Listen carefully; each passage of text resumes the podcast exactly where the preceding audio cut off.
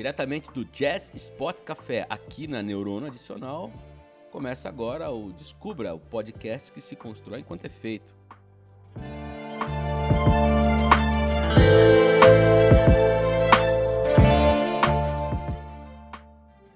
Eu sou Eric Valim Vicente, estou aqui com Matheus Piffer Jr. e Maurício Pinheiro. Sejam bem-vindos. Fala Eric, fala mal. Sejam todos bem-vindos. É isso aí. Hoje nós vamos falar aqui sobre um tema muito abrangente aí, né, Matheus Piffer Jr. Você pode dar as introduções aí? Vamos falar especialmente sobre contar histórias e o poder que contar histórias tem. Acho que é algo que está presente na nossa vida, mesmo que a gente não perceba isso. É... Sejam todos bem-vindos aí ao episódio de hoje do podcast. Um olá especial aos ouvintes que nos acompanham. Contar histórias. Mal, o que é uma boa história para você, Mal? Uma boa história é aquela que você ou aprende alguma coisa ou você sente alguma coisa no final depois dela. Poderia, a gente poderia definir o que você disse é história boa é aquela que nos toca. Sim. Ou, ou coração ou cérebro, cara. Às vezes as duas coisas, um pouquinho mais raro, mas. Às vezes você pode ter um, cé um cérebro é, emocional e um coração racional também, né? Quem Sim. sabe, né? Então o coração ser um também um, um órgão cerebral. É. Fala aí, Matheus. É bem isso mesmo. E a questão é que eu acho que a gente não, não vive, não sobrevive sem contar histórias. Né? Eu acho que talvez seja uma das coisas que mais une um ser humano a outro, a questão de prosear, de papear, né? E que acho que a gente não percebe, mas tem muita história no, no, no bate-papo aí, né? Na nossa prosa diária. Que, Pô, você sai do trabalho, você vai pro bar para tomar uma, você não vai para tomar uma, você vai para sentar com seu amigo e trocar uma ideia e, consequentemente, contar uma história. Eu acho que, por isso que eu digo que tá muito mais é, enraizado, muito mais aqui intrínseco do que a gente consegue perceber. A gente acha que a história sabe tá só... que a pandemia mostrou bem isso, né? Essa coisa, ah, vamos lá tomar uma cerveja em casa, tal, mas faltava a história.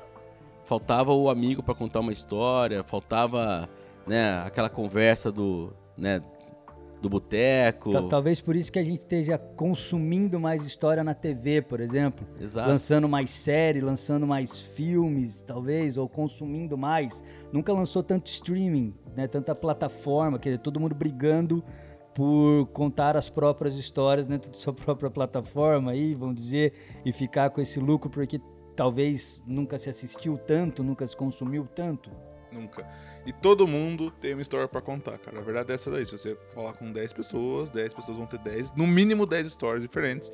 E uma mesma história, por várias óticas, são várias histórias diferentes também. É, diz que tem é, o meu ponto de vista, o seu e o da verdade. Que não é nunca o meu nem o seu, que é um terceiro. Então são no mínimo três pontos de vista para cada história. Sim. De quem ouve, de quem conta e o, o real, né? Vamos dizer. E você sabe que nesse período a gente acabou agora, alguns dias aí, as Olimpíadas, né? De Tóquio. E, e toda, toda a cobertura foi baseada em histórias, né? A história da menina lá, Rebeca Andrade, de Guarulhos, que foi criada pela mãe solo, aí acabou entrando num projeto é, social e se tornou medalhista olímpico, Cara, né?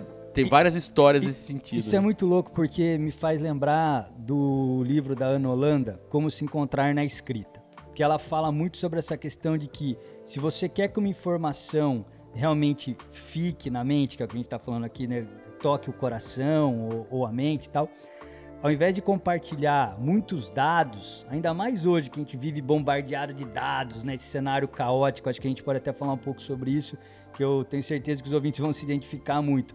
Mas ainda mais num cenário como esse, ao invés de você bombardear de informações, de números, de dados, você pega uma história mesmo, humaniza, que daí a pessoa consegue é, ter uma empatia maior, uma identificação maior, e daí nesse caso ser tocada e passar a informação adiante. Então ela dá até um exemplo no livro dela, que ela foi chamada para é, fazer uma revisão de um texto de um jornalista que ele estava fazendo uma matéria especial sobre a quantidade de tempo que os usuários de ônibus na capital, né, em São Paulo, é, perdiam diariamente tal. E ele, meu, recheou de números, fez estatísticas, ficou super bacana. Ela falou, cara, é muito, é muito dado. Vai ser legal, vai chamar like pra caramba, porque você vai ter manchete com número, vai ter visual ali de estatística, de gráfico, vai chamar like, vai, vai bombar. Mas na prática as pessoas vão esquecer isso no dia seguinte porque são mais dados para entrar na mente dela numa briga hoje que tem dado pra caramba pra pessoa assimilar durante o dia inteiro. Ela, aí a dica dela pro cara foi: escolhe um, acompanha um passageiro nessa rotina e conta a história desse cara. Consequentemente, você vai contar o tempo que ele demorou, os perrengues que ele passou, mas a pessoa vai lembrar do João Pedro da Silva e do perrengue do cara, e consequentemente você vai tocar mais, vai impactar mais a dificuldade de tomar um ônibus em São Paulo para ir voltar do trabalho do que você bombar a sua matéria de números. Né? Então acho que isso é bem bacana porque cai nessa questão da história e ao mesmo tempo já traz a gente para uma reflexão aí que é essa do cenário caótico, frenético que a gente vive, né? Você falou um termo aí, humanizar. E uma das estratégias de uma história, quando você desvirtualiza uma história, quando você quer desvirtuar uma história, quando você quer desvirtuar uma pessoa, a primeira coisa que você faz é desumanizar essa pessoa. É legal como que o fluxo dos números gera o contrário. Por exemplo, você falou agora de humanizar, você humaniza para você criar uma conexão e você desumaniza para quebrar essa conexão da pessoa. Cara, ó, ó que louco. No, nesse mesmo livro, ela fala sobre, por exemplo, que no hospital você não é o Maurício Pinheiro você é um paciente. E que no mercado, no mercado, né? Você não é o Maurício Pinheiro, você é o público-alvo, você é um número, você é um target. Então, exatamente esse processo contrário ela também comenta no livro, cara. E sabe que vocês falando de humanizar, é, acabou. Me lembrei de um perfil famoso que tem dentro do, do jornalismo literário, escrito pelo Gaitalize, que é um escritor franco-americano aí dos anos muito famoso nos anos 50, anos 60, que ele foi incumbido para fazer um perfil do Frank Sinatra. E o Frank Sinatra não falava com a, com a revista que ele trabalhava, a revista é a Square, Squire. Squire. Squire, né? E ele foi fazer a entrevista com o Frank Sinatra e o Frank Sinatra não falava com a revista, aquela coisa. Era o Frank Sinatra, né? Isso em 60 e alguma coisa. Meados dos anos 60. E o que, que ele fez, cara?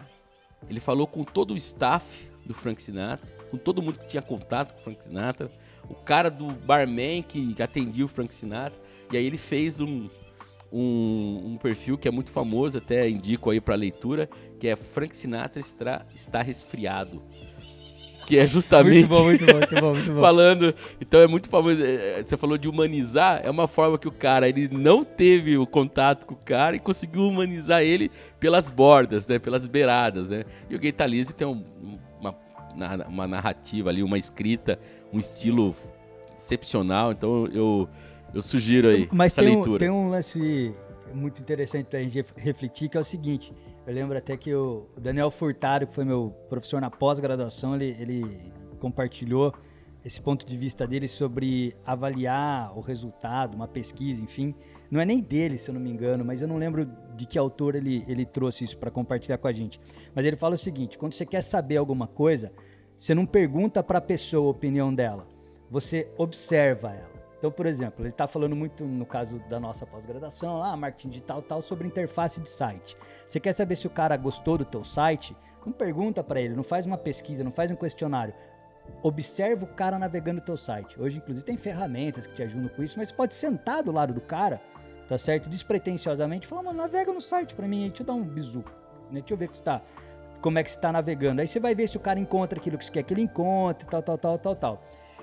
Cai muito nessa questão aí da construção, porque se você perguntar pro Frank Sinatra, e aí voltando na questão da história, tem a versão do Frank Sinatra, tem a real e tem a versão, no mínimo uma terceira versão de quem ouviu ali ou, ou tava junto na cena e tem um outro ponto de vista.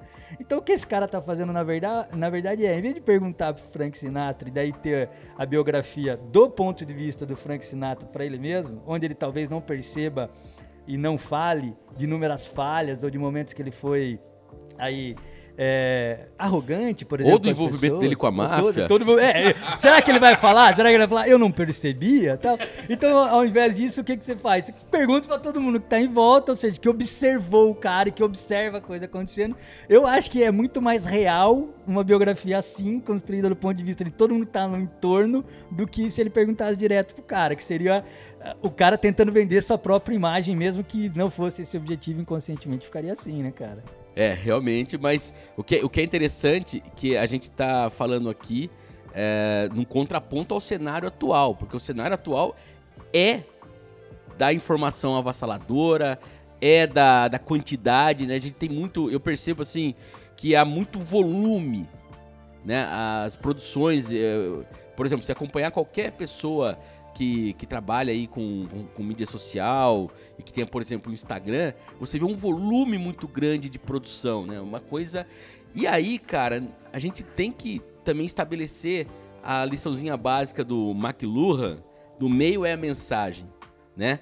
Então, assim, porque o meio, ele define que tipo de mensagem nós temos.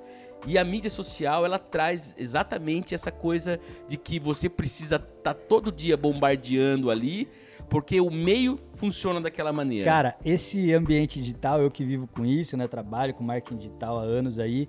É, vou falar pra você, ele vem me deixando louco, assim, tipo, impactadamente, impactado negativamente. Tanto que, vamos lá para um momento, contextualização barra jabá, né? Tipo, do, a questão do descubra né? ou melhor, do Descubra a Sua Rota, plataforma na qual esse podcast aqui, o Descubra, está inserido. É, o objetivo do Descubra a Sua Rota é exatamente ser um contraponto aí, tentar equilibrar uma balança de um cenário que hoje é frenético né? Um cenário que a gente vê novas gerações cada vez mais ansiosas, inclusive taxas de suicídio aumentando, né? Tan, tan, tan. E eu vivo esse cenário desde quando entrei na comunicação há 20 anos atrás, quando eu abri minha primeira empresa. É, porque, assim, o Mal tem até uns dados legais que você conversa com ele, ele te deixa down quando ele compartilha isso com você, do tipo, é, como é que é se você... Quanto é produzido de dados? Eu já volto no meu raciocínio, Mal. Olha, você pensa que o Momento Spotify... mal, mal data. mal data. Não, você pensa só, o Spotify produz... Por dia são lançadas 40 mil músicas no Spotify. Por dia? Por dia, 40 mil músicas no Spotify. E a quantidade de vídeos que você coloca no YouTube em um dia, estamos falando de 70, 70 anos assistindo 16 horas por dia de conteúdo inédito. Quando eu entrei na comunicação, comecei a trabalhar, ia nos meus eventos lá, nos primeiros eventos, workshops, palestras tal, enfim. E aí os caras me bombardeavam com isso lá atrás já, lá atrás. Por isso que hoje tem empresa de marketing digital, porque é uma coisa que eu vi lá atrás que já era uma tendência. Mas enfim, a questão é, isso, cara, me deixa. Começou a me deixar muito impactado, como eu falei, negativamente, porque você vê que é um movimento de um sistema que você fala, cara, tá enrolando uma corda aí no próprio pescoço, até com perdão do trocadilho, já que eu falei da questão do, do suicídio, e que não tem como a gente acompanhar. É, até a gente fala muito isso em off, que daqui a pouco você vai ter que acordar e vai ter que colocar no Google para saber como se comunicar hoje, porque é, tudo muda tão rápido. Você tem lá aquele livro Aigen, traz uma reflexão sobre a mudança nas novas gerações muito mais rápidas. O que demorava duas gerações para mudar, hoje muda de uma para outra em um ritmo muito rápido e de uma maneira muito frenética. Por isso está todo mundo muito ansioso. Então, voltando um pouquinho que falei do momento jabá, contextualização, o Descubra vem para tentar equilibrar isso. Ou seja, um portal que tenta compartilhar histórias ou reflexões né, de maneira mais é, com flow mais tranquilo, mais humano, né, mais afetuoso de maneira mais orgânica, né, mais humanizado, né, para que, quem sabe, então, as pessoas se identificando com as histórias ou com as reflexões de quem é convidado ali no portal, ela consiga repensar a sua própria relação com esse tema. Então, vendo um cara falar de natureza, um convidado falar de arte, um convidado falar de cultura, ele pensa, mas como que eu consumo arte? Como que eu consumo cultura? Como que é a minha relação com natureza? Assim, desde pequenos detalhes, tipo, eu tomo chuva ou me escondo da chuva? Aí eu, to eu não tomo chuva, mas eu quero comprar um tronco para pôr na sala da minha casa, para sentir que tem um toque orgânico, uma vibe natureba. Não, cara, toma uma chuvinha, deixa um vão no meio da sua casa, deixa cair uma gota d'água, sujar o chão, que seja, depois você lava. Então, assim, às vezes são pequenos detalhes, cara, né? Ou do tipo, você aprendeu a fazer arte, Tá. E aí, tipo, seu filho rabisca a parede, você faz o quê? Você fala pra ele que ele não pode é, pintar a parede, depois você vai mandar ele numa escola de arte? Não é muito mais fácil você falar para ele que ele pode pintar, entender que é uma fase, e depois você pintar a sua parede, só ir direcionando ele, cara? Aí você vai lá e mostra pro seu filho, ó, tem o Basquiat, que ele só pintava em parede, em porta, e foi descoberto assim. né? né? O Basquiat, para quem não sabe, é o, o, artista que foi descoberto pelo Andy Warhol, né? E nos anos final dos anos 70, começo dos anos 80, e foi dessa maneira. O Andy Warhol começou a andar lá para Nova York via nesses guetos ali umas, umas portas velhas assim com, com os desenhos e ele começou a pegar isso e querer descobrir de quem que era. Aí ele descobre o Basquiat, né? E o Basquiat é uma referência justamente, ele vai influenciar muito toda essa coisa do é, próprio grafite, né? Essa arte de rua, né? Só para fazer esse esse adendo aí a essa coisa que você fala. E mais um outro, um outro adendozinho é que essa questão da velocidade, a gente está falando em comunicação, mas não está só na comunicação. Ela está em todo, em todo lugar. Na alimentação, por exemplo. Né? A gente tem. Uh, o consumo de música, que o Mal falou. O consumo de música. Não, mas tô, por que, que eu citei alimentação? Porque existe um movimento lá dos anos 80 também, é, que é o slow food, que é em contraponto ao, ao fast food. Já, a gente tá buscando esse contraponto faz tempo. É que a, a indústria é avassaladora, é, quem, né? Quem tá antenado já percebeu que, como eu falei pra você, eu, eu já era bombardeado por essas informações há 20 anos atrás, quando eu entrei no mercado aí como empresário. Você tá falando do movimento que vem da década de 80. Ou seja, quem tá antenado, já lá atrás tá ligado que o ritmo era frenético. Até porque pro cara da década de 70 o ritmo que existia na década de 80 já era muito acelerado. O cara da década de 80, o ritmo na década de 90 já era muito acelerado. Hoje a gente tá, cara, 2021, é. quer dizer, Cê... a gente tá, tá, insano, o ritmo tá insano. Você imagina, nós estamos falando de insano em tempo, o tempo hoje, duas informações. A quantidade de informação ela paga também. Quer ver um exemplo? Você falou sobre arte de rua. Eu fui na exposição dos Gêmeos, lá em São Paulo, na Pinacoteca, que encerrou agora no começo de agosto. E lá tem um quadro, na verdade é um quadro, não, uma tela que apresenta todas as obras dos gêmeos que foram apagadas.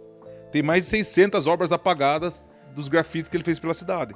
Ou seja, nem tudo aquilo que é produzido é visto e armazenado.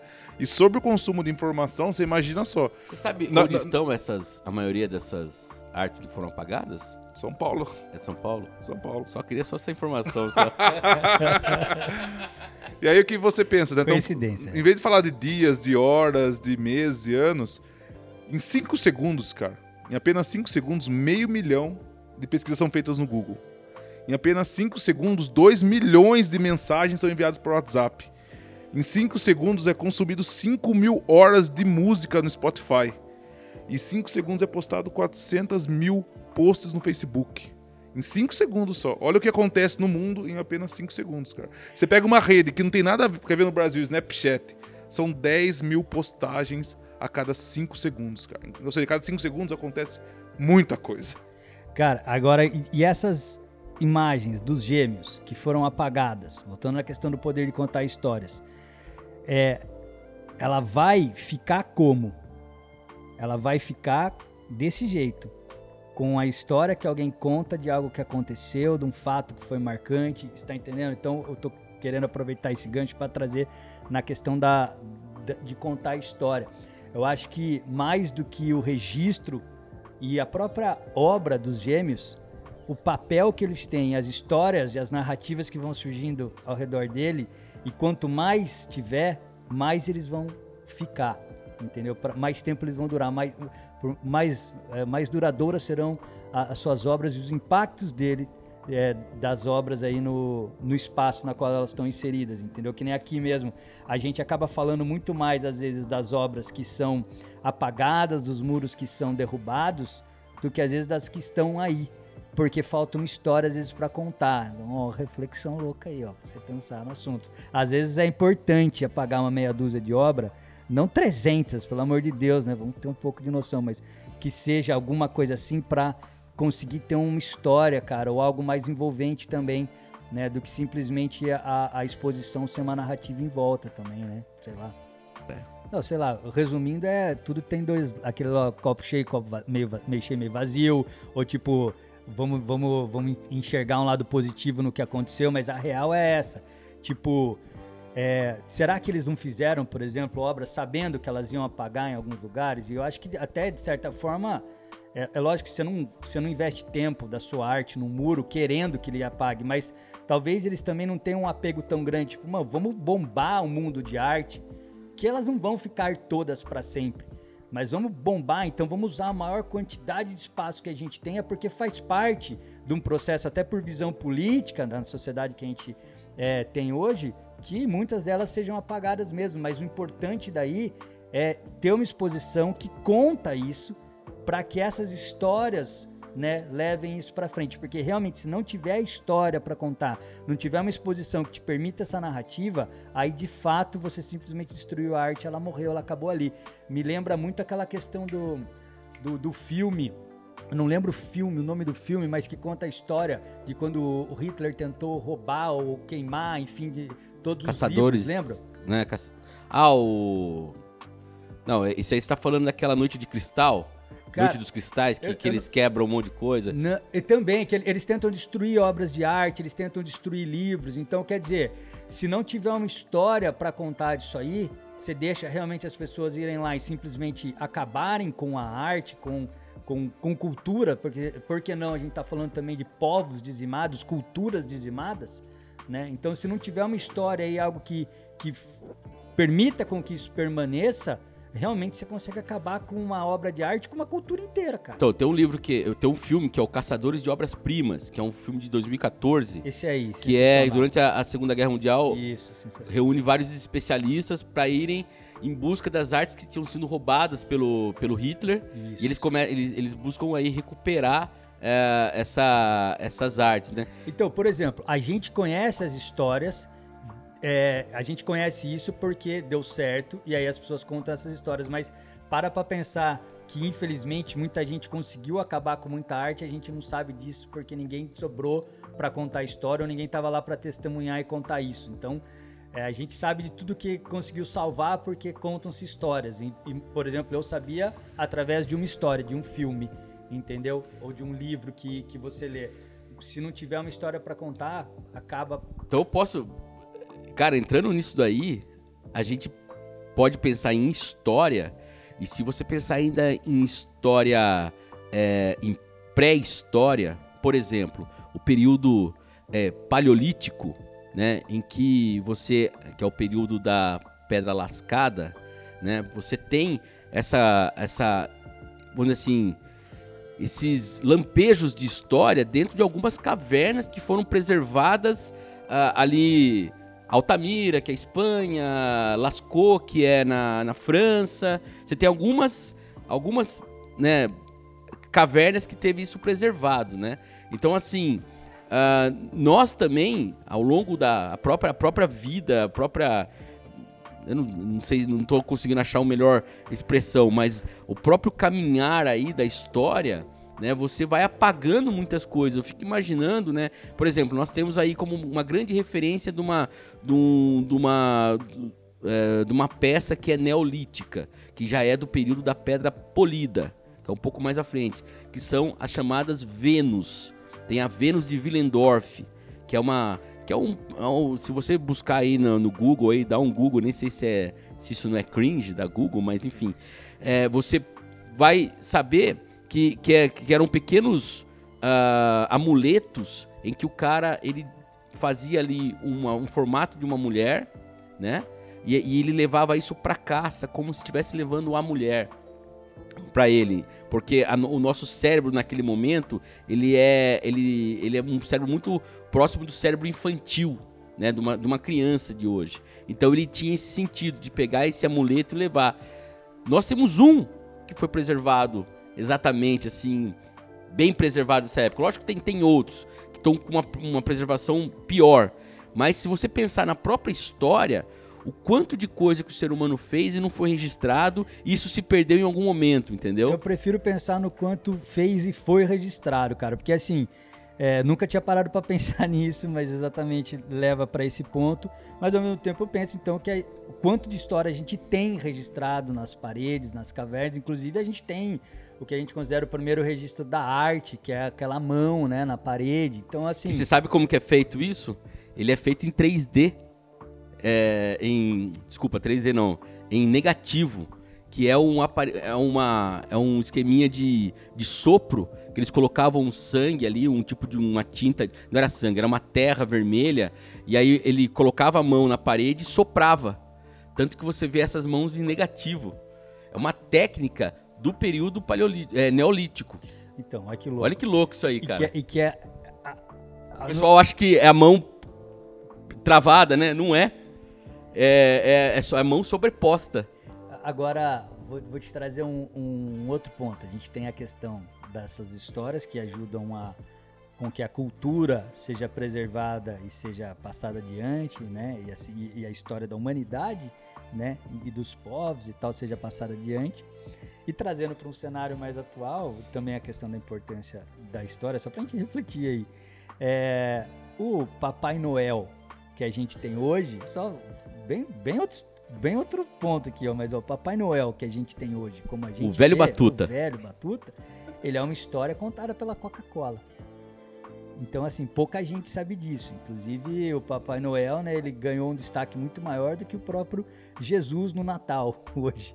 Né? Se a gente para para ver, o Natal, ele é presente e ligado ao Papai Noel, que é uma história contada pela Coca-Cola para vender. Foi, se eu não me engano, um engenheiro, enfim, depois eu posso até resgatar. Até porque você pode ter Coca-Cola em país islâmico, né? Que então, nem tem Jesus. Então, ó, ó, ó, o poder então de penetração de uma história e do impacto que tem. O mundo conhece né, o Papai Noel com base numa história inventada por um funcionário da Coca-Cola para ajudar no, no, no, processo de venda naquela época. E hoje parece que ele sempre teve aí, que sempre foi assim, que ele é um folclore ou que todos os povos trouxeram isso lá de trás. Então, quer dizer, é, de novo, voltando a essa questão do impacto da história, para o bem ou para o mal, não que seja ruim a questão publicitária, mas aí a gente consegue inclusive pensar, porque eu estou falando isso, na história pensada para manipular ou mudar aí o ponto de vista de uma, de, de, um, de uma população, enfim, das pessoas a respeito de um assunto. Tem os dois lados. Olha, vou dar. Você falar sobre poder da empresa sobre uma história. Quando eu falo bairro da Liberdade, vocês pensam o quê em São Paulo? Qual que é o contexto? Comida japonesa. Comida japonesa, vocês pensam num bairro japonês. E não, o bairro da Liberdade é por causa que foi o primeiro bairro. Que era o Pelourinho. Não, é, era, era, as pessoas alforriadas iam para o bairro da Liberdade. Liberdade é quando enforcaram Chaguinhas lá, que ele fez o soldado da revolta de Santos. Tentaram só... enforcar ele três vezes, né? E não conseguiram. E aí a galera Essa gritava história? liberdade, liberdade, e o bairro ficou liberdade. Só que teve um empresário que reformou uma praça no bairro da Liberdade e pediu pelo centenário da imigração japonesa que mudasse o nome da estação de metrô para Liberdade é, Japão. Japão. Entendeu? Como que foi uma questão. Então, quando as pessoas pensam em liberdade hoje em São Paulo, você pensa que no bairro japonês. E sabe que tem um circuito lá dentro Rota do Negra. da Rota Negra, né? Do, Rota do, Negra. do bairro da Inclusive Liberdade. tem em Piracicaba também a Rota Negra. Tem aqui Faz a Rota Negra em Piracicaba. A Júlia Madeira, que é uma das responsáveis por isso, é uma das convidadas, inclusive, do Descubra Sua Rota. Tem lá vídeo, depoimento, uma página dela. É muito legal, cara. E, e, é incrível como as coisas se ligam. Eu, eu bati o papo com a Júlia quando a gente produz esse conteúdo, depois de assistir o Amarelo do Emicida. E aí você vê que tem muita coisa em comum, cara. Amarelo. Ali em São Paulo capital e aqui Piracicaba interior, cara. É muito interessante. Sabe que eu acho que o Emicida mudou até a, a forma de falar dessa, dessa, do amarelo, porque não é amarelo, é amarelo. É amarelo. É, ele tenta, ele, ele dá essa, claro essa, essa, Muito louco isso aí, né, cara? Mas só queria só completar uma coisa, tô cortando até aqui. A gente tá nesse papo informal, mas a gente tá falando muita coisa aqui e, e eu acho que uh, se a gente pode tentar dar uma resumida nesse tanto de informação que nós trouxemos aqui, a gente está falando de muitas informações, a gente está descarregando informação também. Mas eu acho que uma boa história, ela tem que trazer sentido. Tanto sentido que conecta com a pessoa, quanto cria um sentido novo, né? Que nem você falou aí do, do, do bairro Liberdade, né? É, eu vi essa reportagem, inclusive uma reportagem muito bem feita na, na revista Carta Capital sobre essa, esse roteiro da Rota, ne esse Rota Negra da Liberdade. E que justamente, cara, eu, que sempre fui para São Paulo pra ir na Liberdade e comprar bolinho de feijão japonês que eu adoro, né? É, quando eu soube que lá era foi um pelourinho, que teve é, essa coisa da liberdade relacionada aos escravos, que tem a Rota Negra, mudou o sentido. Mudou o sentido que eu tinha sobre aquele lugar. Não que ache que o fato de ser ali uma próxima colônia japonesa seja ruim, mas dá um sentido novo, né? De você, pô, estamos falando. E aí, cara, nessa coisa de sentido, eu acho que quando você não consegue passar na sua história ou uma história, ou a gente vive com histórias sem sentido, a gente não se conecta com os lugares, a gente não se conecta com a própria história nossa enquanto sociedade. Então, por isso que é importante é, histórias que fazem sentido e nos dão sentido sobre as coisas. E não só dados. Ó, um gancho só em relação a isso, até a Júlia costuma se posicionar como é, uma profissional de turismo como agente educadora, porque ela quer exatamente isso, ela quer que você reflita sobre essa forma como você interage com esse espaço. Você passa na frente de um prédio o dia todo e não para para entender o que, que aquilo significa dentro da construção histórica na qual você está inserido, na sua cidade, onde você mora, na sociedade né, e com as pessoas qual, com as quais você vive. Então ela tenta colocar o, o agente de turismo como um agente educador dada a importância. E isso passa de novo por quê? Por contar história e não só por passar e olhar a parte estética, que é super valiosa, super importante, né? A estética, a estrutura do, do monumento, mas a questão é o valor histórico que ele tem. Esse valor histórico só é transmitido com história, que é o que a Emicida fez no documentário Amarelo, que é o que ela faz no, nas rotas que ela, que ela te guia, cara. E você pensa a história como destruição, porque agora falamos agora sobre memória, falamos sobre dados, falamos sobre obras de arte, falamos sobre interpretação dessas obras de arte. O pessoal pegou e queimou o Picasso lá, o Bernard Picasso. Para destruir o, o quadro do Picasso com a ideia de colocar ele eternamente digital. Uma obra em NFT. Ou seja, o cara conseguiu, numa mesma discussão, debater sobre a necessidade da materialidade de uma obra Olha só, o cara destruiu um quadro do Picasso só para que exista apenas no mundo digital. E ele vendeu como NFT, uma outra discussão assim sobre. O mundo tá virando um lugar muito estranho de se viver, cara. e no, no fundo, o que nós reparamos aqui hoje é, você falou agora, falando dos gêmeos, de apagar a obra dos gêmeos. É uma coisa quase criminosa, pensando de uma forma. É um absurdo. É um absurdo, é um absurdo. É um absurdo. Só que nós temos uma quantidade limitada de muros no mundo. Então, às vezes, apagar uma obra para colocar uma nova obra, porque vai, vai falar sobre uma nova época e surgir um novo Gêmeos daqui 20, 30 anos, apagar o mural do Gêmeos, fazer um novo mural. Ó, não, não uma arte num prédio, mas pensa, por exemplo, um muro, tá? Um muro, você tá numa avenida de Sampa e tem um murão gigante, onde tinha uma obra, por exemplo, dos Gêmeos que foi apagada. Quem disse que há 20 anos atrás não tinha uma outra obra Sim. que foi apagada numa outra reforma, num outro contexto, e depois o, abandonado de novo, e aí veio o, o James, por exemplo, fez e que apagou. E que, então, assim, é um é. movimento também, porque faz parte da vida, né? Você está falando de uma troca, a, a, árvore cresce e, né, e constrói uma praça, o muro também. Você sobe, você desce, as construções, as pessoas estão envolvidas ali também. A, a, a obra, a construção em si ela também é isso, é, é, é, movimento, é orgânico. Não é todo muro que sobe que vai ficar ali pro resto da vida e colocou uma obra, ele tá intocável. Então também tem toda essa discussão o, ou reflexão para ser feita. Né? O teu Mark Zuckerberg, que é dono de WhatsApp, Facebook, Instagram, o próximo investimento dele é o metaverso, que é o ambiente de virtualização. Então eu acho que. Metaverso, eu achei que você fosse falar do universo Marvel, de É. Você ia falar do Homem-Aranha no Aranha-Verso. É, Aranha-Verso, Homem-Aranha de seis braços. É. Então, o que acontece com essa situação? Igual do porquinho lá. É, é massa. Porquinho é legal, hein? Legal. Ele, ele coloca uh, você poder trazer à tona, através de realidade virtual, realidade aumentada, a experiência que as pessoas tinham no contato com aquelas, aquelas obras. Por exemplo, você olhar o mesmo muro imaginar esse muro com, com todo o histórico de artes que passou sobre ele. E você poder reviver essa experiência, que é uma coisa assim. O que eu vi o contexto do, do Picasso queimado, quando ele destruiu o material, não existe mais para você ver, é como você vive aquele, aquele, aquela obra digitalmente. Como aquela obra pode ser eternizada digitalmente. Então hoje, você pensar nessas estruturas de, de obras e como transformar essas obras eternas e fazer as pessoas conseguirem acessar elas de qualquer lugar do planeta, eu acho que talvez seja a nova forma de reflexão sobre a, sobre a arte.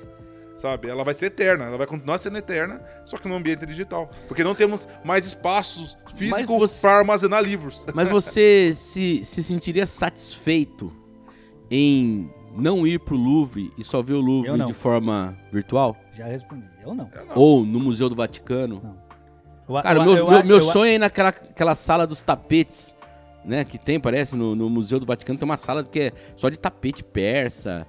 Que foi, assim, um roubo descarado da Igreja Católica lá contra os persas. Mas, enfim, tá lá, né? Cara, é uma das coisas mais bonitas que eu já vi em foto, né? Eu Cara, gostaria muito de Cara, visitar. Eu já fui pro Louvre, já fui pro Vaticano. É, Tem essa sala mesmo ou eu tô viajando? cara, eu não vi essa sala dentro dessa forma. Talvez é porque eles não falaram que era a sala dos tapetes roubados pela Igreja Católica. Eu talvez eu não tenha Seria me ligado. Talvez eu não tenha me Seria, ligado é, disso na hora. Não tá- tava, E- tava lá, não tava escrito em persa, né? E- e E é- talvez não seja no Vaticano também, eu tô viajando. aqui. Enfim, mas é, mas é, eu tive algumas decepções, por exemplo, com o tamanho da obra da criação divina no Vaticano, com o tamanho é pequenininha, é uma das várias obras que está no teto. E eu achei que ela era uma obra grande, de destaque. Não, ela é uma de quase um mosaico, vamos dizer assim, que você tem no teto ali da igreja. Então, é, me, é, me decepcionou um pouco essa questão do tamanho. Imaginava ela, é, dada a importância dela na história da arte, eu achei que ela era maior. Mesma coisa a Mona Lisa. Mona Lisa eu já sabia que era hum, pequena, mas eu não achei que era tão pequena. Tem um quadrinho tamanho A4, não, vai A3, entendeu? Pô, é, eu esperava um pouco mais, né, de tamanho. Mas, assim, é, nesse ponto também eu fui é, faz muito tempo e eu tinha uma, uma outra visão até em relação a, a como eu consumia artes e importantes na história, tá? Então, assim, não, não, não sou a melhor referência para dizer sobre isso, mas o que eu tô querendo dizer é que é, de fato, não, não é a mesma coisa, não tem como ser que você viver a experiência do digital e do, e do, do real. Do mesmo jeito que aqui, a, a, a gente pode é, fazer isso via Zoom, mas a gente prefere sentar um do lado do outro e fazer isso pessoalmente. Agora, eu acho que a questão de você virtualizar, digitalizar uma obra, ela é outra. É a questão de dar acesso pensa que você está numa comunidade, num continente lá, ou que você está aqui mesmo no nosso, na nossa cidade, só que você dificilmente vai conseguir até lá ver essa obra. E você poder colocar um óculos virtual feito ali de papelão, cardboard do Google que seja, meter seu celularzinho ali e viver a experiência de estar de frente para essa obra, eu acho isso sensacional.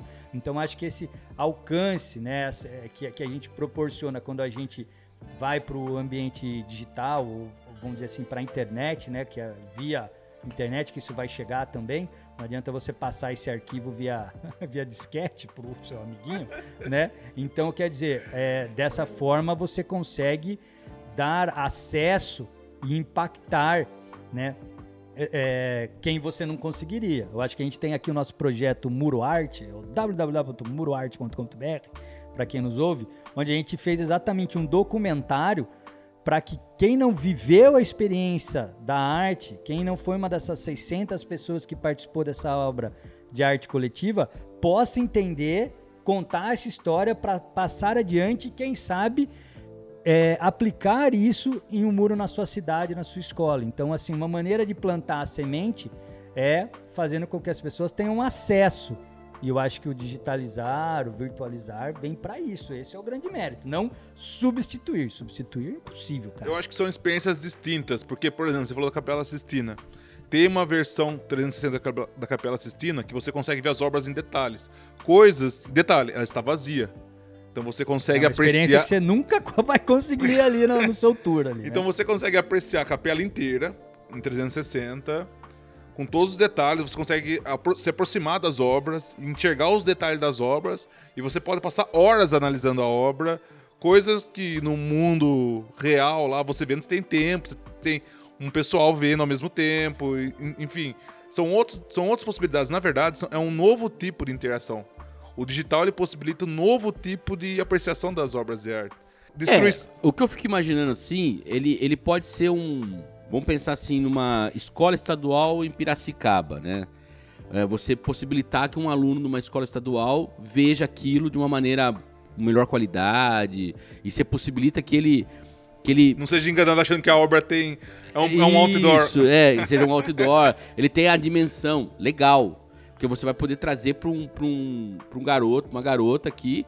É, isso, mas eu acho que substituir que esse garoto um dia queira ir lá e ver, é, eu acho é, você tolher ele de, um, de, um, de uma experiência que todo mundo Mas- poderia ter ou gostaria de ter. É, Que talvez o- você o que é importante. vo- Você, talvez as pessoas achem que porque a obra de arte está lá, vamos dizer assim, estática, tá certo? Você consiga então é, da sua casa num ambiente virtual, você substitua essa experiência. Mas eu vou aumentar um pouquinho a dimensão e talvez fique claro.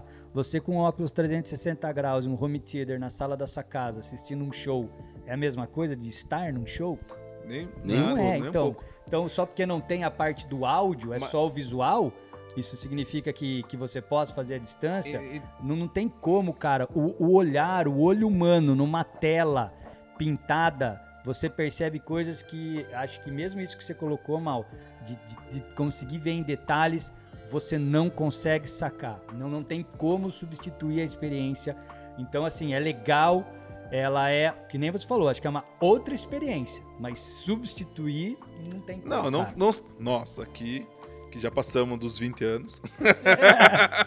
Nossa, que é bom que estamos na rádio, então todo mundo já sabe que nós passamos os 20 anos. Não somos, não somos adolescentes falando aqui, brigando no Discord. É, o que você analisa? Nós temos uma visão de mundo e uma percepção cerebral. Por exemplo, quando você viaja para lá para o Louvre, não é só ver a exposição. Você tem todo um contexto de viagem, um outro clima, língua, um outro Comida. comida, uma outra, é uma experiência Segunda completa. vez que o Eric fala, o exemplo é comida. Tá? E vamos, vamos pintando aí a imagem do Eric. É, comida, pô.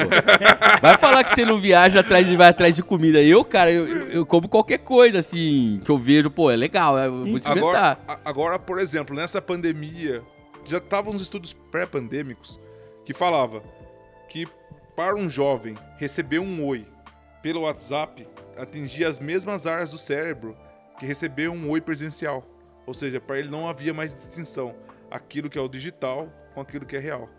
Tanto que as agressões que as pessoas fazem em ambientes digitais têm impacto psicológico tão severo quanto uma, uma experiência real. O que para nós, ainda que passamos já dos 20 anos, tem essa questão, que nós ainda temos essa distinção muito clara. Ou seja, uma mensagem de WhatsApp do Matheus para mim tem um contexto diferente de uma conversa com o Matheus pessoalmente. Eu posso ignorar o Matheus que manda um vídeo para mim dando parabéns na- no sábado e ver na terça-feira, mas eu não consigo ver o Matheus na rua, ele me falar oi, daqui 15 minutos eu respondo ele. Então, eu consigo ter essa distinção entre o Matheus no mundo virtual e o Matheus no mundo real. E para uma geração que está chegando hoje, nova, ela não tem mais, não existe mais essa distinção. Então, isso eu acho que com o tempo vai mudar a forma que consumimos, o que consumimos de arte, o que consumimos das nossas relações humanas, o que fazemos nossas conexões, está sendo modulado, que nem falamos sobre lá do começo, que está tendo uma evolução muito rápida, a cada 5 segundos está acontecendo muita informação, que o cérebro dessas pessoas mais novas, eles não vão ter essa, é- essa distância daquilo que é o virtual e o que é o real. Aquilo que impactar ele no virtual vai impactar tanto quanto no real. Esse é o novo movimento. É por isso que o Mark Zuckerberg, que é um cara que não é tonto nem nada, já começou a visualizar isso daí. Que vai ser a forma de consumo da experiência. A experiência virtual vai ter um impacto tão impactante como a experiência real. Para nós hoje é muito distinto. Um show ao vivo e um show gravado, que nem você falou, imersivo. Talvez para um jovem daqui 10 anos não seja mais. Talvez agora já não seja. Talvez agora já não seja. Experiência do livro. Por exemplo, quem é que lê o Kindle e quem é que tem um livro físico, fala, cara, é dois universos. É igual o pessoal que escuta áudio no vinil, escuta no Spotify. Nós ainda temos essa diferença. Não, o vinil é uma experiência. Você colocar o vinil, você ficar vendo encarte. Peraí, vou mais longe então. A gente chama de mundo real e, e virtual, a gente fala que tem o ambiente digital, mas para quem chega agora só existe um ambiente que é o normal, que é o digital. Ou seja, eles já não falam mais ah, é um ambiente digital, isso aqui é uma solução virtual. Não, é o, o comum é o digital, é o virtual. A gente tem mais aí, bem mais de 20, tá certo? É, a gente fala digital, ah, isso aqui é mundo digital, mundo virtual, mas quem já vem agora, esse já é o mundo normal. Ó, só pra informar, rapaziada, o pessoal que tem o dobro de 20 já, viu? eu, Mas- não, eu não, eu não, é que, é que nem... É que, Só eu então, como, pô? como eu sou, como eu sou baixinho, eu posso usar esse exemplo. É que nem baixinho brigando por um centímetro, saca? Então eu, eu cada ano ali antes do 40 eu vou brigar por ele. ali. Falta um pouquinho. Mas eu- vocês estão falta. falando das gerações que estão aí, estão alfabetizadas, estão se relacionando. Eu fico imaginando, e você, Matheus, que tem um filho, criança, um bebê, né?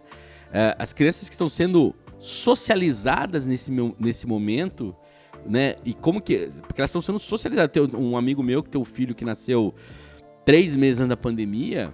Ele foi. A primeira vez que ele foi num parquinho foi esse, um ano depois que ele tava é, de vida, né? Então, assim, é, imagine o impacto disso nessa socialização da criança que está nascendo agora, né? E, e ela está nascendo num ambiente de pandemia. Ela está se socializando no ambiente de pandemia. Mas eu ainda, por mais que isso soe cringe ou soe coisa de velho, ah, eu Demodê? demodê, eu acho que essa palavra demodê já é coisa de velho, né? É, por, Então- por isso que eu Não. sei. Já era demodê antes, cara. É, já, ela, ela, ela é demodê desde os anos 80. Ela é é velha desde os anos 80, né? Mas enfim, é, eu ainda acho, cara, que se tudo que nós estamos falando aqui, se a gente não buscar a, a questão do convívio do ser humano, no sentido de você não se colocar só na, na sua tela, não se colocar só naquele seu ambiente, ou na sua bolha, como se, como se costuma dizer, cara, nós, nós caminhamos para um impacto social de uma, de um, de um- uma comunidade, seja um país, seja uma cidade, seja o que for, que não vai se reconhecer mais no outro. Que não vai ter mais outra. Que não vai ter. Sabe aquela coisa assim? é, até outro- a gente que gosta de futebol, por exemplo, às vezes tinha papo com uma pessoa só sobre futebol. Cara, eu, eu vejo no meu ambiente de trabalho, hoje os, os mais novos não tem, não, não existe futebol pra eles. Não tô falando que é bom, é ruim, não tô fazendo esse mérito. Mas você não tem, às vezes, nenhum ponto né, de, de conexão com a, com a turma mais nova. Cara, você tem tanta coisa que você tá falando aí que eu acho que devia ter pego um papel e caneta. É, tô- isso me faz lembrar que é, as tribos estão acabando, a gente tá virando tudo tribo de um homem só dentro de casa. Como diria Moacir Clear, exército de um homem só. Exército de um homem Cada só. um brigando pela sua própria causa. Cara, eu achava que isso era Engen- Engenheiros do Havaí. Não, é Moacir Clear. O engenheiro, do Havaí, ele fez baseado no livro do... Que, aliás, é um excelente... Fica aí como dica. Moacir Literatura gaúcha da melhor qualidade. Moacir Clear, o Exército do Homem Moacir Só. Clear que fez o As Aventuras de Pi original, que é o Menino e o Tigre. é quase isso. boa, boa. A gente tem também fa- falta de conexão, não conexão é, da sua internet. a conexão real, né, cara? A- o toque, né? O, o- a proximidade. E isso reflete muito no, senti no, no sentir-se só e que cai nessa questão da depressão, do suicídio. Então, assim, não é coincidência, cara. É consequência. E, e- e essa questão de, do exército de um homem só re- reflete, tá ligado a essa questão dessas conexões que estão sendo deixadas de lado. É, enfim, so- você vai colocando esse seu pensamento e, e eu vou pensando é, e vou ficando um pouco assustado até com essa questão que o Mal falou sobre o oi.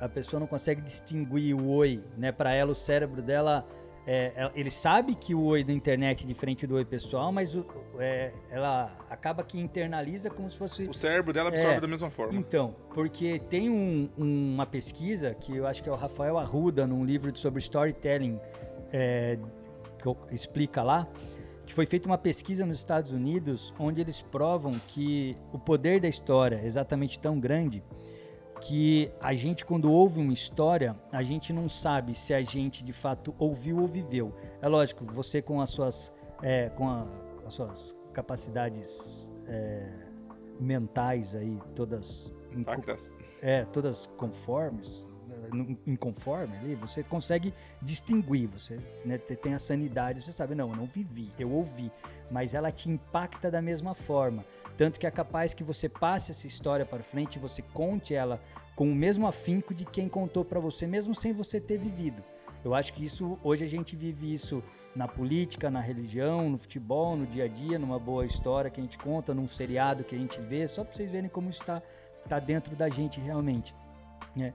Então, e aí eu digo que me assusta um pouco, porque se a gente caminha, se a gente sabe o poder da história dessa forma de tocar, e ao mesmo tempo a gente começa a ver que não é só numa boa história que isso acontece, mas na relação humana, eu começo a achar que ela é substituível também, aí eu volto para esse cenário caótico que a gente estava conversando no início do papo.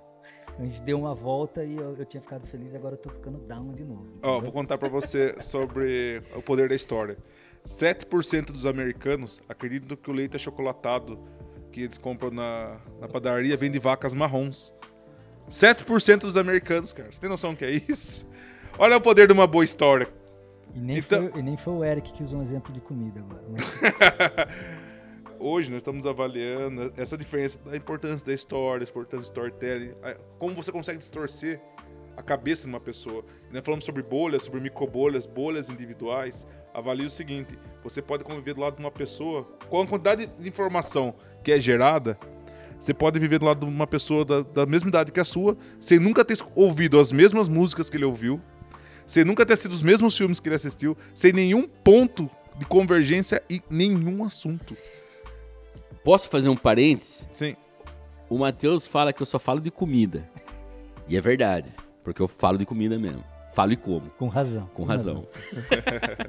Mas, sabe o que é engraçado? Quando você fala em música, a minha juventude, e aí eu vou fazer um exemplo de uma juventude que eu vivi muito próximo, não do Maurício, porque não te conhecia tanto, mas do Matheus eu conheci ele já de uma forma meio secundária, aí, em grupos secundários. A música sempre foi, na minha juventude, foi o ponto de socialização, cara. É, eu andava com pessoas, eu conheço pessoas até hoje, que são amigos meus até hoje, que cu- escutavam as músicas que eu escutava. E era isso que determinava. A gente não era vizinho, a gente não estudava na mesma escola, a gente não torcia pro mesmo time, a gente não ia na mesma igreja, porque ninguém ia na igreja. Classes sociais diferentes. Classes sociais diferentes. Cara, o ponto de conexão era a música. Olha que louco isso que você tá falando, cara. É, como que a gente subverte. E, e aí eu vou. Eu tenho experiência de trabalhar com estagiário que tem aí sim 20 anos tal, né? Não o dobro. É, e, e as bandas que eu tenho de referência. Não as bandas clássicas, não, por exemplo, um Black Sabbath, que todo mundo aí que gosta de música em algum momento ouviu falar ou pelo menos conhece alguma coisa. Ah, mas se você pegar dessas referências mais ah, tribais, vamos dizer assim, no sentido de lá do, do punk dos anos 90, aquela coisa que te, te identificava, sabe aquela coisa quando você era moleque, você falava assim, pô, a galera tá escutando Guns N' Roses, mas eu não gosto, gosto do, sei lá, gosto do Bad Religion, eu gosto do é, Dead Kennedys, eu gosto coisa que não tá nesse, nesse ambiente. Os caras não conhecem, os caras não têm essa referência. Claro, não tô dizendo que ele deveria conhecer, não é isso. Mas, olha como que é forte isso que tá dizendo, cara. A gente tá perdendo um ponto de socialização pela quantidade de informação. É, a gente produz muita informação que o próprio ser humano é capaz de absorver, cara. Se isso tá errado, se isso tá certo, não, não, venho aqui. Mas eu acho que isso tem, sim, um aspecto é, de estrutura social. Ele, ele está dentro de um pensamento ah, ideológico que a sociedade hoje se organiza. Porque essa coisa do indivíduo que vence, do indivíduo que ganha, do indivíduo que é capaz de mover, ah, cara, isso é uma ideologia. E isso hoje permeia tudo que a gente faz. Sabe? Por isso que nós vivemos numa sociedade que ela vê o indivíduo em si. Primeiro, ela chamou isso de liberdade. E claro, o indivíduo tem que ter liberdade. Só que essa liberdade hoje, ela está condicionada a uma quantidade de informação que te aprisiona no mundo que você não tem mais conexão com o outro, cara. Olha que, que loucura que é isso. Ela te aprisiona num mundo que é só seu. A sua liberdade é tão grande que o mundo é só seu. É a bolha, é o que você só escuta, é, é aquela, sei lá, aquela cerveja, né? Falando em comida novamente, que só você bebe, né? É, Olha que louco isso aí, cara. Então, É, aí, isso me deixei mais lembrar... deprimido agora, né? É, é, mas na verdade aí eu lembrei direto do, do documentário, filme lá da Netflix, o Dilema das Redes Sociais, cara. E por que, que tem muita gente que desliga o celular, sai das redes sociais, né? Porque, sei lá, você consegue ter aquela visão de fora, né? Eu acho que isso, na verdade, cara, você não precisa desligar o celular. Até porque eu trabalho com isso, não desliguem o celular, tá? Não desliguem o celular. Mas a questão é assim, ó. Eu acho que o, o, o segredo, cara, para que você, no mundo conectado pela internet, pelos smartphones de hoje, você não perca a conexão humana, eu acho que o segredo está em estar presente. Estar presente, você tem inclusive um, de novo, um depoimento, um vídeo muito bacana da Jaque Borges aqui no, no Descubra Sua Rota, onde ela fala sobre a questão do estresse, ela fala que a causa do estresse é a falta de presença. Que quando você está presente e acontece uma situação estressante, você consegue olhar de fora, você respira, você olha de fora, você fala, cara, é, isso é uma situação que eu vou resolver. Ela não, eu não sou essa situação. Deixa eu encontrar a solução. E quando não tem solução, solucionado está, mas seja como for, não tem porquê eu deixar com que isso vire uma bola de neve, né, o que ela chama de delírios e que vai gerando estresse. Para mim é a mesma coisa do que está falando agora. Eu preciso, eu posso usar meu celular, mas eu tenho que estar presente e perceber quando eu exagerei. Eu tenho que estar presente e perceber quando é que eu só falo com os meus amigos online e está faltando o meu churrasco. Eu tenho que estar presente para perceber, né, onde é que eu só tô consumindo música no Spotify e não vou num bar ver um show ao vivo, cara. Entendeu? Sentir, né, tudo que aquele ambiente me, me, me traz e todas as conexões, né, que inclusive a música é pano de fundo para você fazer uma atividade na sua casa, ela também pode ser pano de fundo para você então tá com um amigo socializando em algum lugar ou lá assistindo, presente naquele momento, consumindo o show e não gravando ele. Veja só, né? Antes você ia lá assistir o show, hoje você vê o show acontecendo, tá todo mundo filmando, compartilhando para os outros, mas ninguém tá ali presente. Eu consigo lembrar de cada show, do pequeno no Chaplin Bar, na rua, é, O do Rosário. Rua rua, do do, Rosário. rua do Rosário, aqui em Piracicaba, Em frente ao Colégio Industrial. industrial, tá certo? Levantava a mesa de sinuca para poder fazer uma rodinha ali, entendeu? Eu consigo lembrar, por exemplo, a primeira vez que eu fui, eu tava com uma camiseta do Led Zeppelin, entendeu? Fui com um amigo meu que era mais velho, que me levou até aquele lugar, aí eu fui entendendo, na segunda eu já trouxe, já conheci uma banda é, é, mais hardcore, aí eu fui entendendo, então tudo aquilo eu consigo lembrar de todos os momentos que eu usava de acessório, que corrente eu usava na calça, quem é que saiu machucado, quem é que curtiu, quem é que caiu da escada, quem é, quem é que ajudou a levantar a mesa de sinuca, então daquele bar. Aí eu vou lá pro show do Chemical Brothers no Pacaembu, eu lembro do começo ao fim do show, de voltar tacando a cabeça para fora da janela, vento na cara, porque era madrugada, estava com sono, entendeu? Não tinha mais energético que deixasse acordado, enfim, você vai lembrando de tudo isso, você vai contando histórias, você vai tendo conexão diferente de eu ficar em casa com a melhor qualidade, tudo do bom e do melhor, mas eu não viver esses momentos. Então, assim, eu preciso estar presente, cara, para identificar até os limites e até onde isso está sendo benéfico ou não. Até onde eu estou consumindo arte somente pela internet, até onde eu falo, cara, tá na hora de ir para uma exposição. Entendeu? Que nem é, eu ouço ele falar da exposição dos e eu fico pensando, quando foi a última vez que eu vi de fato uma obra bacana, assim, né, é, em, em loco, né, cara? Então, assim, aí eu lembro de quando eu fiz isso e quão prazeroso foi, entendeu? Então, quando foi a última vez que eu saí andar pela rua, a pé, para poder ver com calma todos os detalhes, né? Porque aí, inclusive, me faz lembrar a questão das histórias, né? No dia a dia, nos detalhes do cotidiano, se você sair daqui agora, for até uma padaria a pé e voltar, e nesse trajeto você prestar atenção em tudo que está acontecendo, voltar, sentar, você tem uma história para contar. Você pode surgir com um enredo de um livro, cara, de uma ida para a padaria e de uma volta para casa. Então, assim, movimentar-se, estar em conexão de fato pessoal, socializar com as pessoas, conversar com as pessoas, né, é muito importante porque a vida, aquela história é feita de detalhes e todos os detalhes são ricos, né, cara, de de, de, de, de momentos ali, de, de, de, alim, de alimento para tua alma, cara. Entendeu? Perfeito. Foi muito, cara. foi muito longe? Não, Você foi longe, eu só fui mais, cara. Cara, Sabe? perfeito. E eu só farei uma pergunta pra você nisso aí. Faz quanto tempo que você não sai da sua casa a pé? Pra fazer isso aí? Cara, pra fazer isso faz um tempo. Mas, por exemplo, eu não deixo de correr na rua toda semana. Andar, andar ajuda muito, né? Seria a mesma coisa, andar ou correr. O exercício de andar, observar, ou no caso que eu faço, eu simplesmente corro para observar e para ter os meus insights, cara. Então, assim, e para exatamente reparar nesses detalhes, assim, até tipo, é, cara, todos os detalhes, a calçada quebrada, o cocô do cachorro, ou tipo o semáforo, o fluxo dos carros, as pessoas sentadas, A o que ela- conversa que você ouve Cara, de canto. tudo, tudo, entendeu? Então, assim, é, eu não deixo de fazer toda semana um exercício desse, assim, na rua, pra ter essa conexão, cara. Ele vai eu, me encontro, zoar. eu encontro eles, às vezes, caminhando. É, E ele vai me zoar, cara. Ele vai me zoar. Mas sabe uma coisa que eu adoro quando eu faço isso? O cheiro de comida que tem diferente em cada lugar, cara.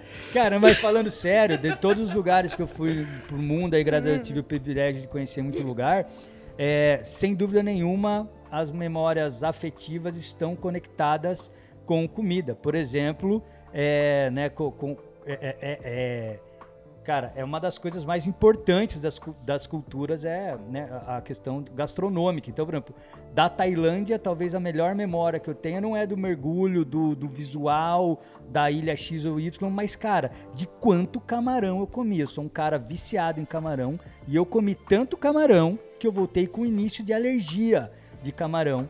Porque lá você pode comer camarão num preço normal, não no preço de camarão aqui do Brasil, que parece camarão artigo de luxo. Então, cara, se come mesmo. Se come camarão pra caramba. E eu lembro de cada. Eu lembro do primeiro prato no primeiro restaurante que eu fui, que eu sentei, por isso que eu falo da questão de presença. Eu lembro do cheiro, cara. Eu lembro do visual do camarão e, e dos legumes que tinha ali na, na- naquele lugar. E aí, Japão, cara, experiência gastronômica sensacional, decepcionante em alguns pontos. Aí você vai pra Europa e assim vai, cara. Aqui no Brasil mesmo, você- cada cidade. Que a gente tem um festival, né? O Brasil é rico. Eu, te- né, eu tenho um orgulho de ter ido quando eu fui pra Portugal, né? Que é o único país da Europa que eu, que eu conheço. Ter comido uma receita diferente de bacalhau. Eu fiquei 10 dias lá. Eu comi 12 receitas. Qu- Quer dizer, mais uma do que por, Por dia. dia. cara. Porque, meu, é sensacional. Os caras têm uma receita de bacalhau pra cada dia, né, meu? Show de bola, cara. Não, você falou sobre experiência, sobre troca, sobre essas conexões. Fato rápido. Você chega para um estagiário, você, você fala assim, você conhece Bad Religion? Ele vai falar, não, não conheço Bad Religion. O que, você vai- o que, que ele vai, como ele vai encontrar esse material? Ele vai simplesmente pegar Spotify, digitar Bad Religion e vai aparecer a discografia inteira do Bad Religion. Ou seja, tente voltar ao processo de quando você conheceu, como que foi. Quer ver alguns exemplos práticos? O Eric tá surtando aqui. né? É. A pessoa pegava um álbum, pegava alguém tem um CD, esse- essa pessoa fazia uma cópia em, em, Cara, em uma é pior fita. que droga isso aí, velho. É. Pegava uma fita, virava, quanto mais fitas você tivesse, mais influente você era. Por quê? Pra você, você tem, pra você fazer uma, uma reprodução de uma fita, tem que fazer um duplo deck, Duplo você tem que dar- deck. dar o play em uma, dar o rec na outra, esperar fazer essa reprodução, ou seja, você tem que soltar a fita novamente Você na virava íntegra. o rei do bairro, você virava o, o dono da boca, velho. Então, quanto mais você quanto mais fitas você tinha, mais conexões você tinha. Mais Porque cada fita você tinha, você tem que negociar. Ó, Eu copio isso aqui pra você, você copia isso aqui pra mim. Ou seja, a música era rara, ela fazia você ter é, esse ponto de conexão. Hoje, você chega com uma pessoa, ah, você conhece Bad Religion? Você fala, beleza, tá aqui, ó. O cara vai no Spotify, pega a discografia inteira, inclusive álbuns ao vivo, álbuns que você nunca viu que gravou, demos, tá tudo lá. E a pessoa escuta, põe na playlist dela, escuta, dá três dias já tem outro material para ouvir, enfim. Então você analisa que hoje em dia é, não tem o tempo de, de você absorver aquilo. A própria Netflix mudou algumas formas de lançamento de material dela, porque antigamente ela lançava a série toda de uma vez.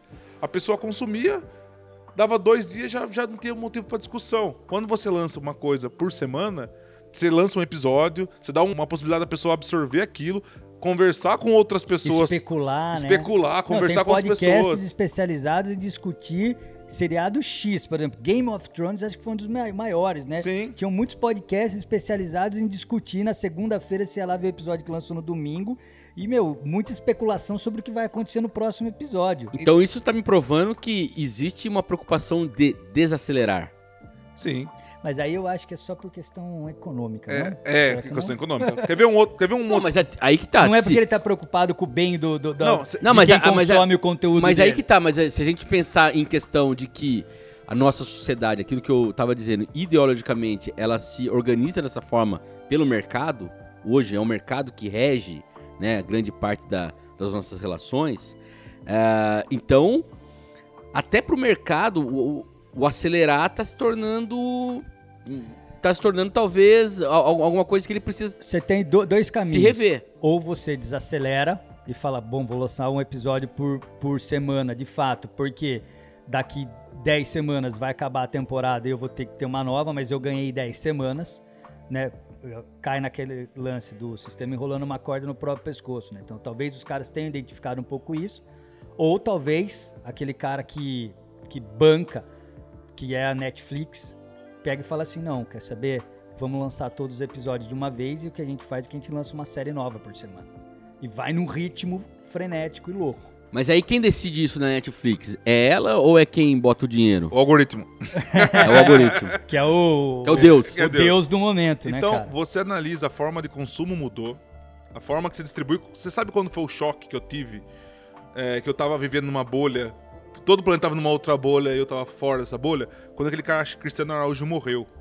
Que era um cantor sertanejo lá, e foi uma comoção. Eu falei, cara, eu nunca ouvi falar dessa pessoa. Mal, estávamos na mesma bolha. Eu também não conhecia. Eu nunca tinha ouvido falar, eu não sabia quem era. Eu falei, sabe, essa é uma questão. Por exemplo, eu não podia ouvir sertanejo, raiz, mas eu sabia quem eram as pessoas. Então, Pô, sei lá, milionário José sim, Rico. entendeu? Eu sei que existe, eu sei que são. Entendeu? Agora, quando, ele, quando o Cristiano Ronaldo morreu, eu nunca tinha ouvido falar, eu não sabia quem era. Eu falei, da onde surgiu essa pessoa? E como tem tantas pessoas comovidas com essa morte? Eu falei, eu não sei, não, não faço ideia, não- eu não consigo nem imaginar o que ele canta. Mas então foi um acho, choque cara? muito que essas grande. pessoas que ficaram comovidas com a morte dele, eu tenho a sensação de que entra naquela vibe do, do, do- eu não vou ser lembrado daqui a pouco. Então, tipo, é, é que nem.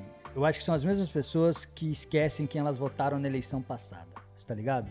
Então, tipo, hoje eu tô sentindo por esse cara. Porque a mídia bombou ele nos últimos dias, ela organizou pra esse cara bombar. Não, não que ele não tenha o mérito dele, não, tá? Não estamos falando sobre isso. Mas a questão é, é, do mesmo jeito que surge, acaba. Seja porque morreu ou seja porque sumiu do cenário. Você tá entendendo? Então, tipo, a- de certa forma, é muito. Talvez seja até cruel da minha parte dizer isso, mas às vezes, pra quem busca fama, a morte pode te ajudar a Não. ter um tempo e se perpetuar. Que, porque senão sua, sua carreira acaba logo depois da manhã. Olha Não, que mas- Mas eu quero falar uma coisa em sentido contrário a isso. Porque em 2011, quando morreu o Redson, que era cantor, compositor do Cólera, eu fiquei triste, porque, meu, Redson, Cólera, pra mim, é uma banda de cabeceira, banda que eu escuto desde que eu me conheço por gente. Daquelas também que ia buscar um, um disco, na época ainda um disco de vinil, eu lembro, nunca esqueço do ao vivo lá na Europa, de, de 87 deles lá, que eles, que é um, a capa é um touro é, matando um toureiro. Então, assim, meu, quando o Redson morreu, 2011, setembro de 2011, eu fiquei super triste, cara. Sabe quando você tem aquela agonia, tal, tal, tal? Na minha volta, ninguém sabia quem era Redson, cara.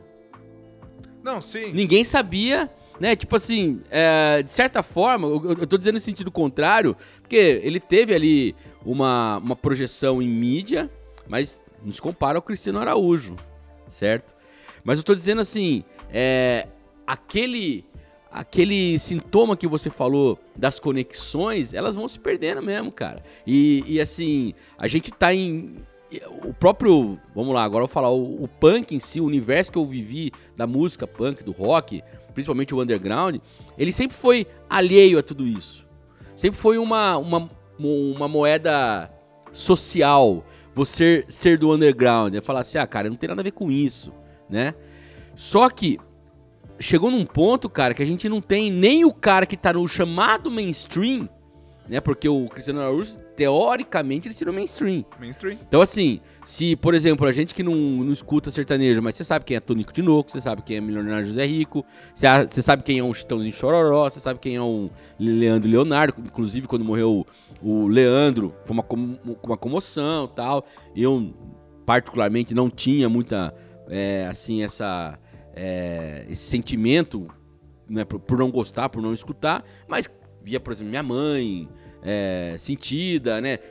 Hoje você nem o mainstream mais é do tamanho do que já foi. Mas é porque tem coisa nova que ele falou toda hora, cara. Por exemplo, quando morreu o Leandro ou o, o, o Bochecha. Não, Bochecha. É, Claudinho que morreu. Claudinho. Claudinho. Quando morreu o Claudinho. né? Não, quando morreu o Claudinho. Cara, você não precisava gostar de Claudinho Bochecha. Você, cara, você foi impactado. Você, mas, você soube. Mas, mas, você sabia que, que existia. Então, mas é porque dava é, tempo, cara. É. é. por isso que eu tô falando. Eu, eu, sei que foi um pouco cruel da minha parte dizer que às vezes a morte vai ajudar o cara a seguir com a fama, mas é porque se, seu objetivo é a fama. Era só nesse contexto que eu quis dizer. Não, não me crucifiquem. Porque eu, o que eu tô colocando em xeque aqui é só isso. Tipo, todo dia tá com um artista novo no mainstream. E esse cara não vem com um álbum, com dois, com três, com dez. Ele vem com uma música, cara. Com duas, com três. E às vezes não dá tempo do cara sequer ter um, um, um, um álbum, tá certo? Completo de sucessos e ele já foi deixado para trás, cara. Entendeu? Então, assim, é por isso que eu até comparei com a questão de, de político, porque é uma coisa que você esquece de um momento, tipo, um ciclo de quatro Posso fazer uma pergunta? Para não perder entendeu? isso que você tá dizendo? Você que entende melhor, isso aí é o que se chama de cauda longa? Cara. Ou não? Que, não. Nesse contexto, não. Cauda, cauda longa. A ideia de que, pô, você não tem mais aquela. Você não tem mais o, o dinossauro. Você não tem mais o, o grande tem artista. a cauda dele. Você só tem a cauda agora. É, na verdade, eu acho que não, não chega né, a subir é a questão da. Do... É uma cobra hoje em dia. É, Dinossauro virou uma cobra, cara. É, cara, eu, eu, eu acho que a gente. Eu, eu prefiro ver de uma outra analogia, assim, como se fosse aquele aquele batimento cardíaco, né? Então tem uns que pulsam, aí pulsa, pulsa de novo, mas tipo, você não tem um pico, você não chega. Porque assim, para você ter a cauda longa, você tem que ter antes disso lá o início early adopters. Então você tem que ter os caras que vão sacar aquele sucesso antes dos demais tá certo? Aí vai ter um momento onde ele vai atingir a massa e depois ele vai ter a cauda longa, que é a galera que vai ficar e os fãs e tudo mais, vamos dizer, trazendo para questão da música. Agora você não tem essa jornada toda, cara. Tipo, é como se, trazendo até para a questão que a gente falou de, de, fabricar uma história, é como se de repente alguém construísse uma história, uma narrativa a respeito de um artista, de um cantor, alguma coisa. Por exemplo, até ontem você não é ninguém. Nego mete-se dentro do Big Brother, cara, traz uma história bacana e no dia seguinte você virou um famosão. Não é assim que funciona, não tem o tempo natural para você conquistar os teus fãs, tá certo? Conquistar os caras que vão ser os early adopters, que vão sair quando você ficar na massa, entendeu? Atingir, atingir o seu ápice. Aí esses caras já não gostam mais de você, eles vão atrás de outra coisa, entendeu? Então, por exemplo, falando de novo a questão de música.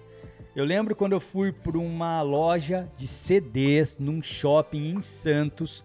Eu posso estar completamente enganado do ano, mas eu acho que era é, ali no final da década de 90.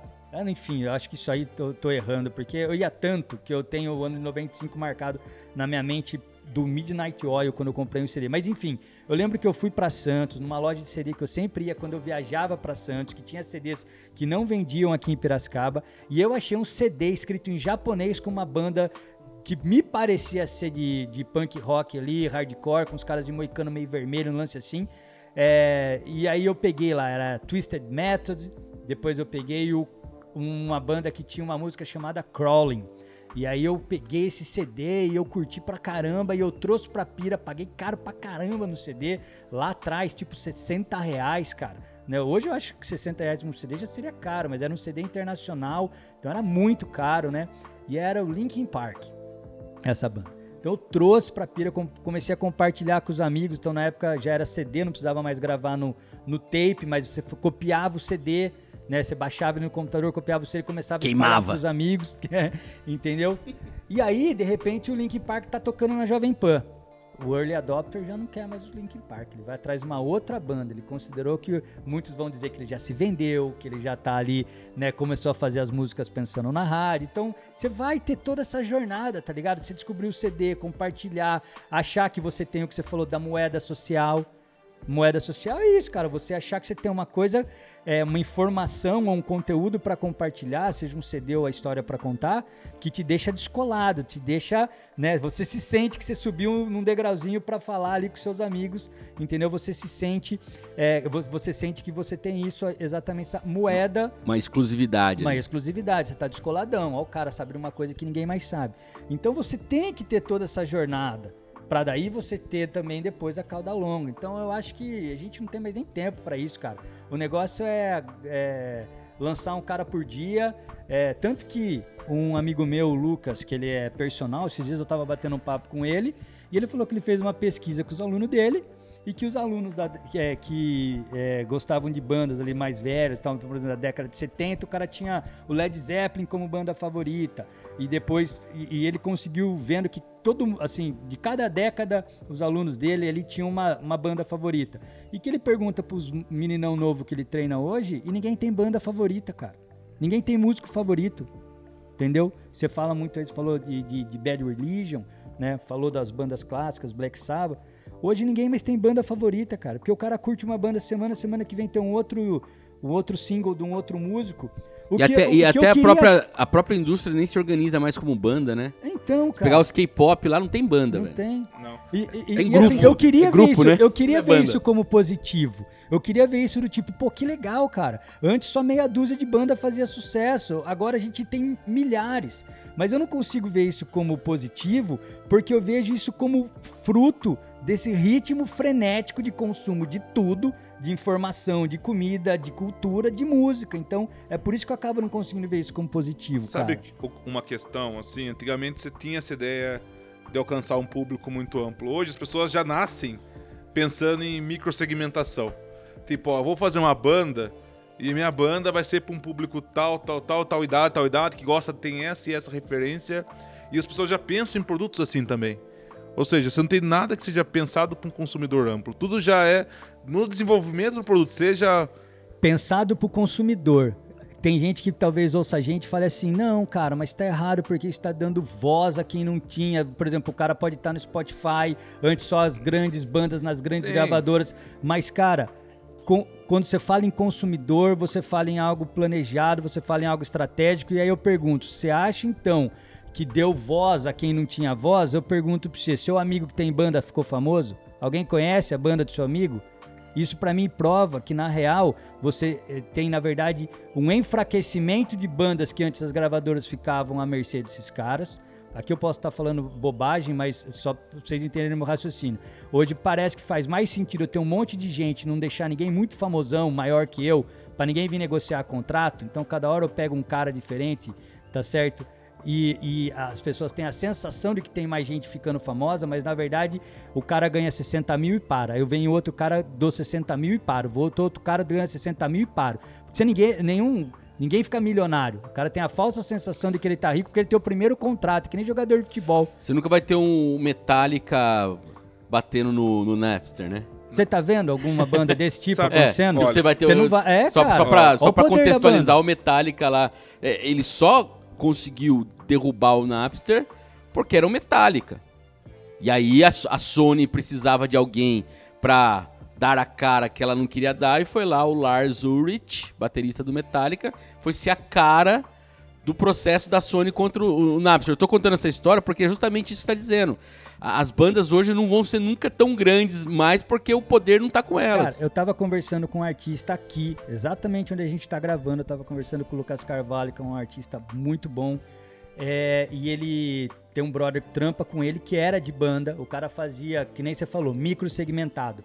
Tipo um rock com eletrônica. Então já nasceu micro segmentado. E aí o papo que, ele, que eu tive com ele foi exatamente esse. Ele falou assim, cara, eu olhei aqui pro meu brother e falei, meu, você não vai ser famoso enquanto você não entender que você precisa é, adequar sua banda para questões aqui mercadológicas, marqueteiras desse mercado. Então o seu som é bom, sua banda é boa, mas ficar famoso e ganhar dinheiro você precisa se adequar. Então quer dizer, um cara aí do cenário com uma banda boa que tinha já um espaço no mercado desistiu de seguir a carreira, entendeu? Porque ele entendeu que precisava dessa adequação. Então cai de novo no que eu tô falando.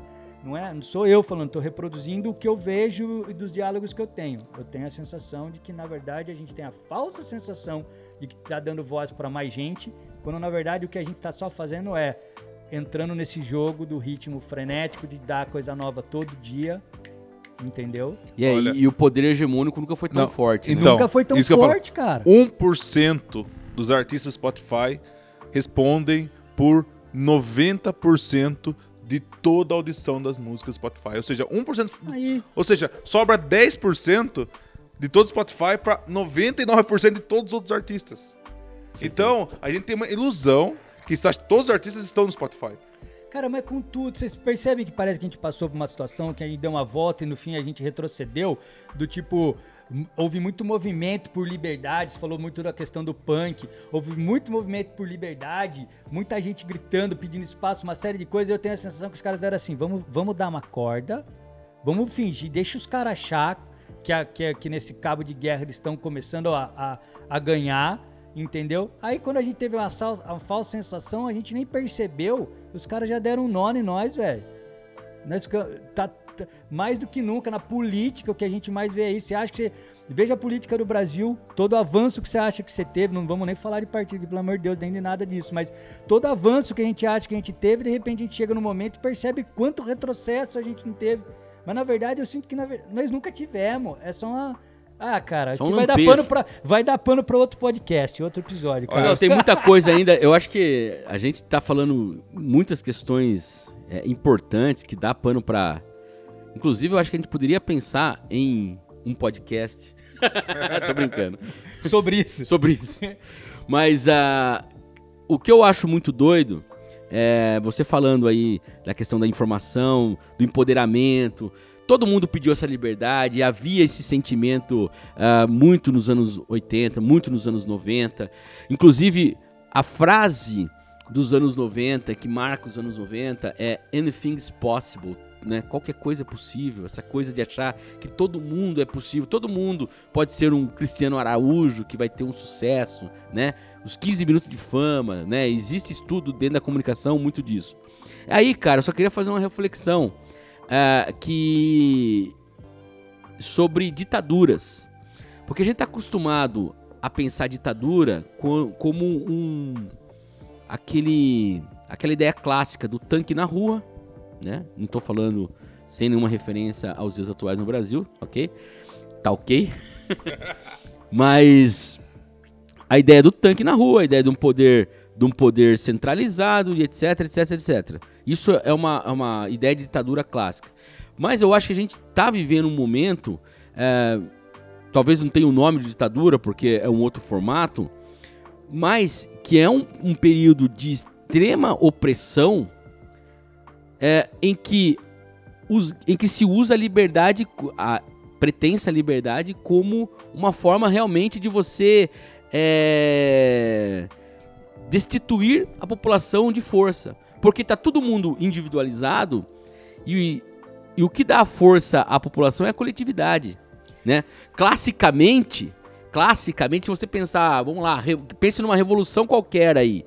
A revolução ela é coletiva, a revolução ela se dá em, em- existia muito no, no- no- no início do século XX a ideia dos partidos de vanguarda. Por que partido de vanguarda? Porque ele é o early adopter.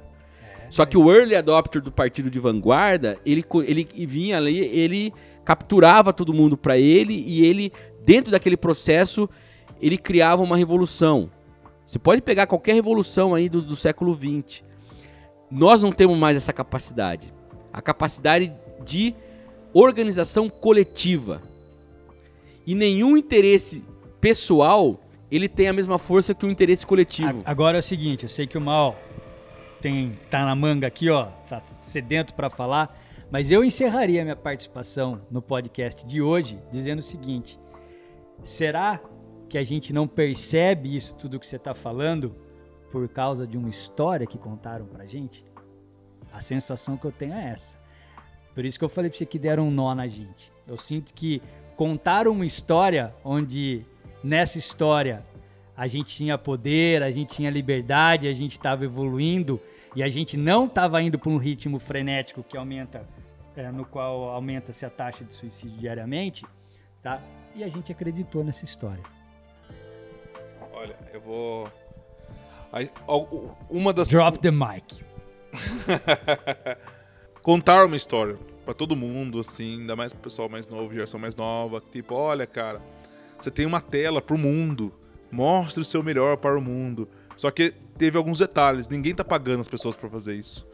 Ou seja, hoje todo mundo é funcionário. Todo mundo aqui é funcionário do Instagram, todo mundo é funcionário do Facebook, nós aqui somos fu- funcionários do Spotify, gerando conteúdo, criando matéria, criando coisas para as pessoas acessarem e não recebendo por esse material. Um exemplo prático: você pensa no Spotify, tem Matou, mano. 4 milhões e meio de artistas no Spotify com mais de um ouvinte. Foi falado no final do ano passado, o relatório do próprio Spotify, isso daí. Só 13 mil receberam acima de 50 mil dólares. E só 870 artistas receberam mais de um milhão. Ou seja, o Spotify falou: ó, temos 4 milhões e meio de artistas e pagamos um milhão, acima de um milhão, apenas para 870.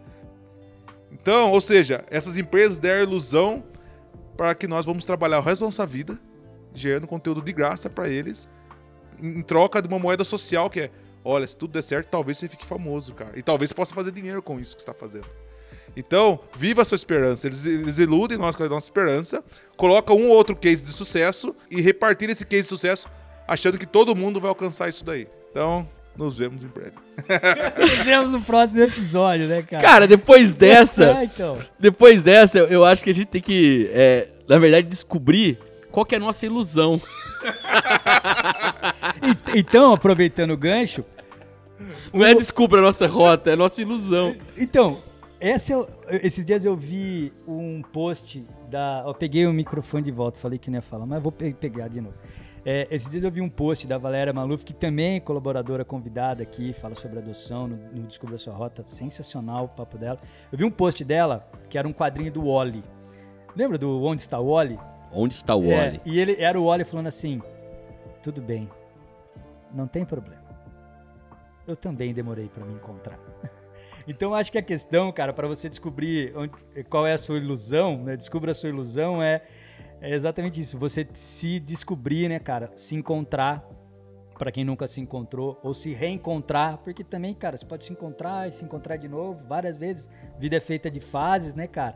Então, assim, é, eu acho que concluindo agora sim a minha fala em relação a essa proposta toda que a gente tem nesse primeiro episódio, o objetivo do Descubra é exatamente ajudar as pessoas a encontrarem, a se reencontrarem, a refletirem, a compartilharem num ritmo de uma maneira mais humana, mais cadenciada, como a gente falou.